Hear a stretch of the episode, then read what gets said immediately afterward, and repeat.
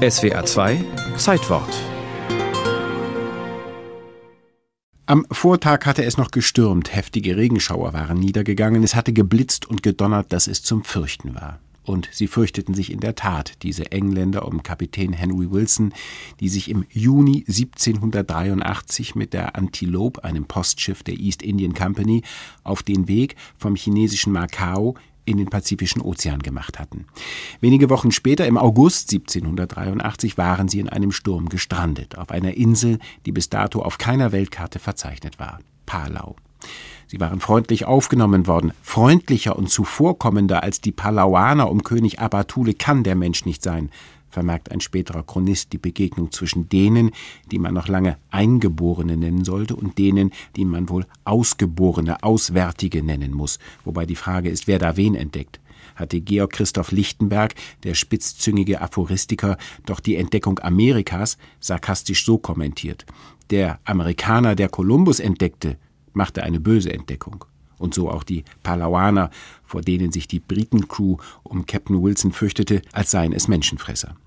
80 Tage waren die Briten nun schon unter den Menschenfreundlichen und am Donnerstag, den 30. Oktober 1783, am Vortag hatte es noch heftig gestürmt, geblitzt und gedonnert, da vermerkt Wilson in seinem Tagebuch, am Morgen war es trocken. Der Wind war ein frischer Südost, nachmittags näherten sich zwei Männer und ein Knabe in einem kleinen Kanut. Dem Anschein nach waren sie gekommen, um sich nach der Flotte umzusehen. Die Paloaner befanden sich im Krieg mit einer Nachbarinsel, und da sie diese nicht fanden, die Flotte, zogen sie ihre Segel auf und richteten ihren Lauf wieder nach Pelev, wie Palau, die Hauptinsel damals genannt wurde.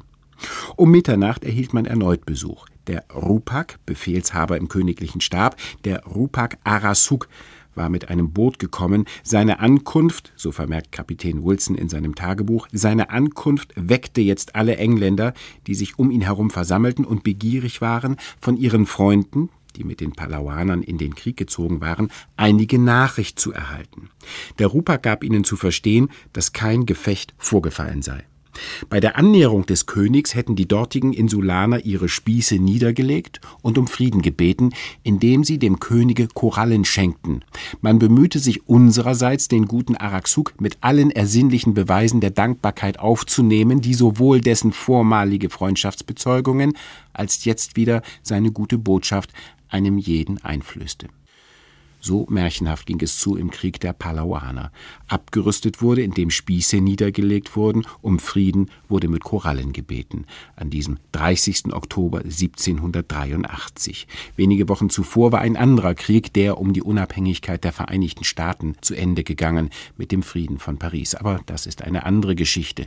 Die um Palau und den 30. Oktober 1783 und die vorangegangenen Monate und die nachfolgenden mit dem Bau eines neuen Schiffs und der Rückkehr Rückkehr nach Macau und schließlich der Heimreise nach Großbritannien, bei der Kapitän Wilson und seine Crew von Li Bu begleitet wurde, dem zweiten Sohn des Königs von Palau, der dann England entdeckte, zumindest für die Palauaner. Das alles hat Kapitän Wilson aufgeschrieben bzw. berichtet, und zwar dem englischen Schriftsteller George Keat. Und der verfasste daraus ein Buch, das dann irgendwann, wie einst die Antilope, am Schreibtisch des an der Mainzer Universität als Oberbibliothekar wirkenden Georg Forster strandete und Foster übersetzte die Wilson-Keatschen Erzählungen und Berichte und die wiederum erschienen 1789 als auch ein Sturm anhob, ein Revolutionssturm, der alles hinwegfegte, dieses Mal in Paris, dass es zum Fürchten war, so wie sich die Crew um Kapitän Wilson gefürchtet hatte in den Unwettern von Palau und die am 30. Oktober 1783 vom Frieden erfuhr durch den Rupak Arasuk auf Palau.